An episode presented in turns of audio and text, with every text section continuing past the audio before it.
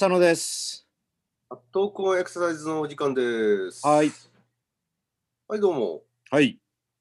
えー、体操シリーズですね。まだずっと続いてますけど。はい。で、えー、まあ、ターン、えーの段階に入ってるんですけども、うん。まあ、前回も言いましたが、可動域、意識系のターンですよね。はい。えーまあ、首の可動域、頸椎の可動域、回線可動域を意識し、胸椎の回線可動域を意識し、次、股関節を含めた回線可動域を意識し、うん最。後、えー軸足でターンする。というようなことの左右の、えー動きの体操をちょっと考案してみたっていう感じですね。うん。うん。これやっぱりその、まあ、実際あのやってみて、えー動画も撮ってみたんですけども、はやっぱこのそれぞれのその回線する場所、ユニットって言っていいんですかね、その回線する場所を意識することって、ちょっと重要だなというか、まあ、い振り向く動作自体がいろんなところの回線で成り立ってるんだなということが、はっきりとこう意識できるなっていう印象を受けます。い。それをまあ目的に行うっていう感じですかね。うんそして、で、そのまま回線ターンを入れると。そうそう。あのターンが、いわゆる前提系への刺激という感じのターンなんですよね。そうですね。ただまあ実際にちょっとやってみて、あのー骨盤がどうしても骨盤というか股関節の回線がですねどうしてもやりやすいというかそちらの方が流れやすいんですよね。うん。まあ、頸椎はねともかくとしてい首を横に向向くだけですからそれはまあやりづらくはないんですけどもこの胸椎を動かそうとするとどうしても一緒に股関節の回線が出やすくなっちゃう。うん。そこをなんとか止めるのがちょっとすごくやりづらかった印象がありましたね。あんまり骨盤を止めようとすると、かえってこう動きづらくなっちゃうので、うんまあちょっと後ろ手に腰に手を当てるぐらいでいいかなっていう話で、まあ言ってたんですけど、うんまあどっちにしてもちょっとやりづらいなと思ってくれればよしと。で、さらに、あのー立ってやるとどうしても今言ったように股関節が回りづらいので、スうんクワットポジションみたいな形で、まあ、よくイチローさんがやってたような形の上半身ひねり、ああ、それはワイドスクワットの形でっていう感じですかね。そうですね、まあそれをどういうふうにスクワットと融合させるかは、まあこれからの話なんですけど、まあそれと組み合わせてまたそこでやってもらうっていうのもありかなと思ってるんですよね。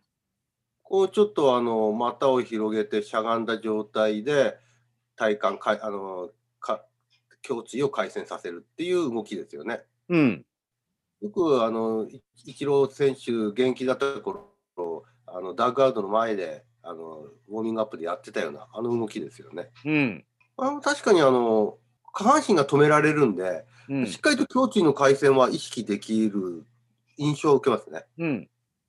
だから、可息の練習の中でちょっとやりづらいなと思ってもらって結構って感じで、うん。その後に実はもう一つそこをやりやすいように組み入れてあるという、まあ、伏線を置いとくっていう意味でもね、うん。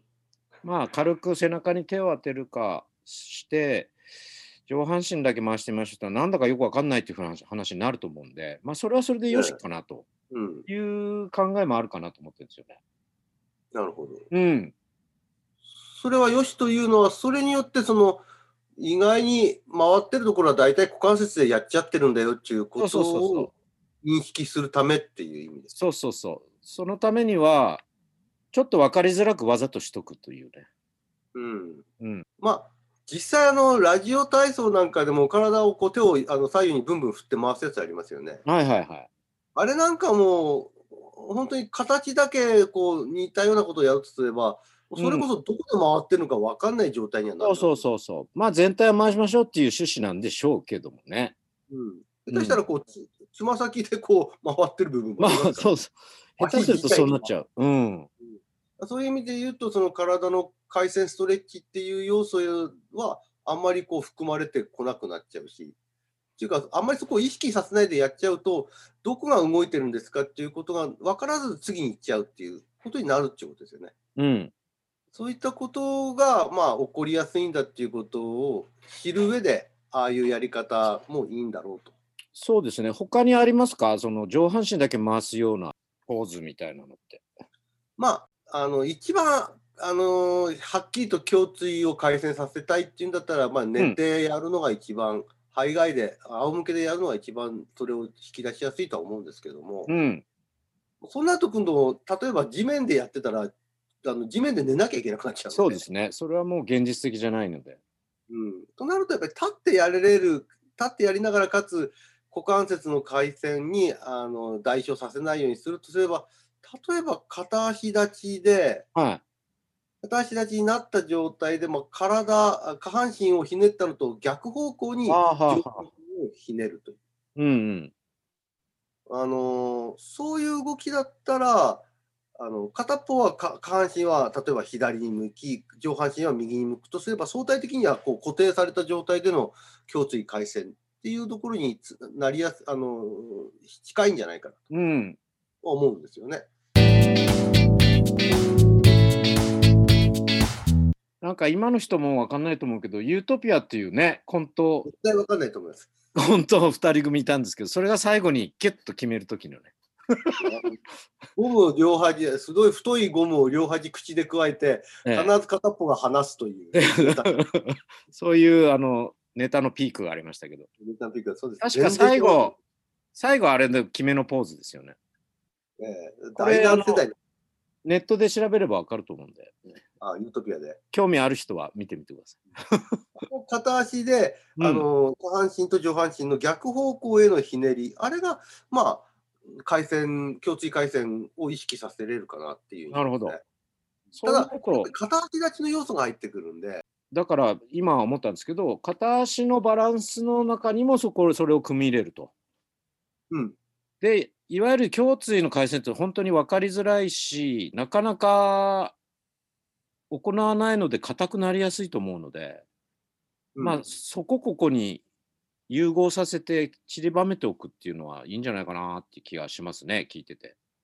なるほど。今回はまあ、うん、ターンと回線、あの可動域というものを組み入れましたけど、うん、今度は片足立ちとあの回線だとか、あるいはその、えー、スクワット状態での回線だとか、いろんなそのトレーニングの中に、やはりあの可動域というものを織り交ぜていくという、うん、そんなことですね。そうですね。それでこう連結していくと、すごく総合的に、まあ、人間の体の動きっていろんな要素がもちろん混ざっているので、うん、バラバラにしてそのままやりましょうってわけにはやっぱりいかなくて、うん、それをいかにこうミックスしていくかっていうところにこう構造化するっていうんですかね、その、この体操をどう組み上げていくかっていう醍醐味があるかなっていう気がしますね。なるほど。うん。一つの、うん、体操項目が組みああの組み合わせで作られてるっていうのが面白いかもしれないですね。うん。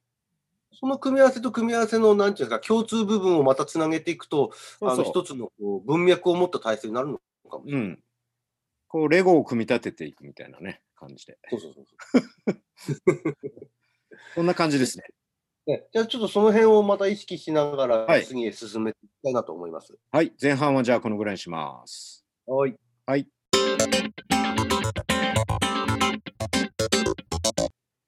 体フリートーク。なん一人しか拍手がなかった。第2話、ね。第2話。いや、これはね、お宅のつれづれ草インモーションにつなげていきます。おお。あのー、今、北海道は冬なんですけど、はい。やっぱりこう走りたい人は外を結構走ってるんですよね。いますよ。うん。で、まあ、厚底かどうかは分かりませんが、まあと、ランニングシューズで走ってると、最近多いのは歩行者の人が怖いと、突進してくるので。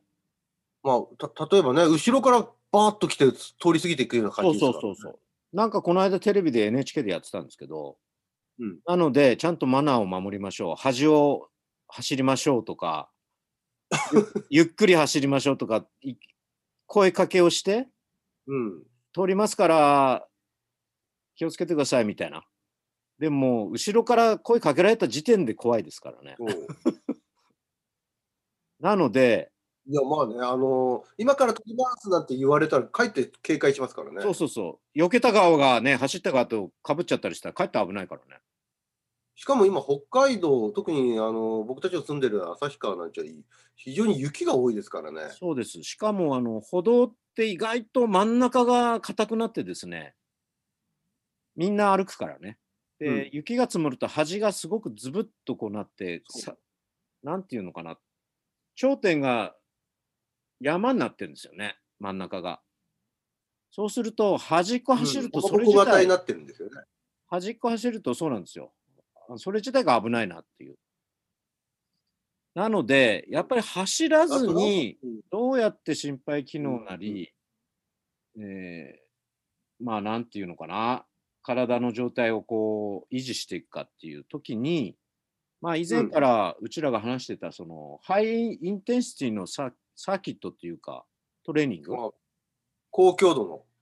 そういうのがやっぱりまた注目をされてきてる。まあこれは前からあの専門の中の中ではね、うん。だいぶ前から、えー20年、30年ぐらい前からもう注目されてるんですけど、ええここに来て一般の人がやるにしても、やっぱりこれ、3.11のあの地震の時の話も前にしたと思うんですけど、ええ今回コロナっていうことで、うんやっぱりこう、まあコロナだから外は走れないってわけじゃないんですけど、特に冬なんかは、さっき言ったような条件も重なっちゃうので、うん。まあ、屋内もしくは外でも短い時間でサーキットできるトレーニングみたいなのはやっぱり注目されていて、うん。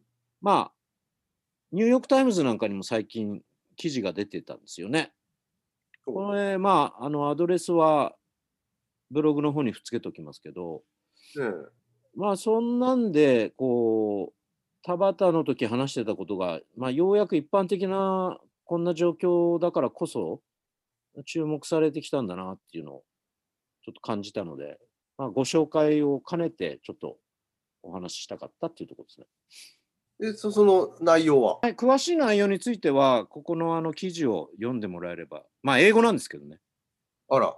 まあいわゆるバーピーとかですね、うんジャンプスクワットとか、そういうちょっと激しい運動を、まあ、1分以内でうん。11個ぐらい、まあ、なんて言うんだろう、その場走りとか、その場ええ歩きもあったかな、ウォームアップのために。そういったのを組み合わせた11個のあの運動を計11分やりましょうみたいな、そういうやつなんですよね。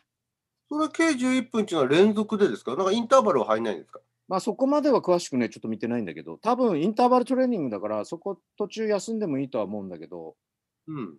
うん何秒とかっていうのはそこまでは規定してないとは思うんですけど、うん。うん、まあそんなような、その詳しい内容を伝えたいんじゃなくて、そういううんことが一般的にもやっぱり進められる時代になったなっていう話でした。